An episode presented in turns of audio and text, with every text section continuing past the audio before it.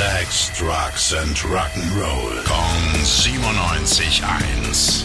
Rock News. Heute Abend kommt eine neue Single von den Rolling Stones aus ihrem neuen Album Hackney Diamonds. Sweet Sounds of Heaven heißt das Ding und ist ein interessantes Feature.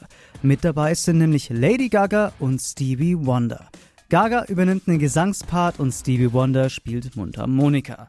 Mittlerweile haben sie auch einen Teaser zum Song auf Social Media gepostet und da hören wir natürlich kurz rein.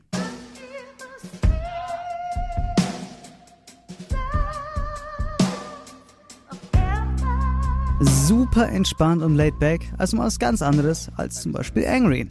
Zur Erinnerung, das komplette Album kommt dann am 20. Oktober.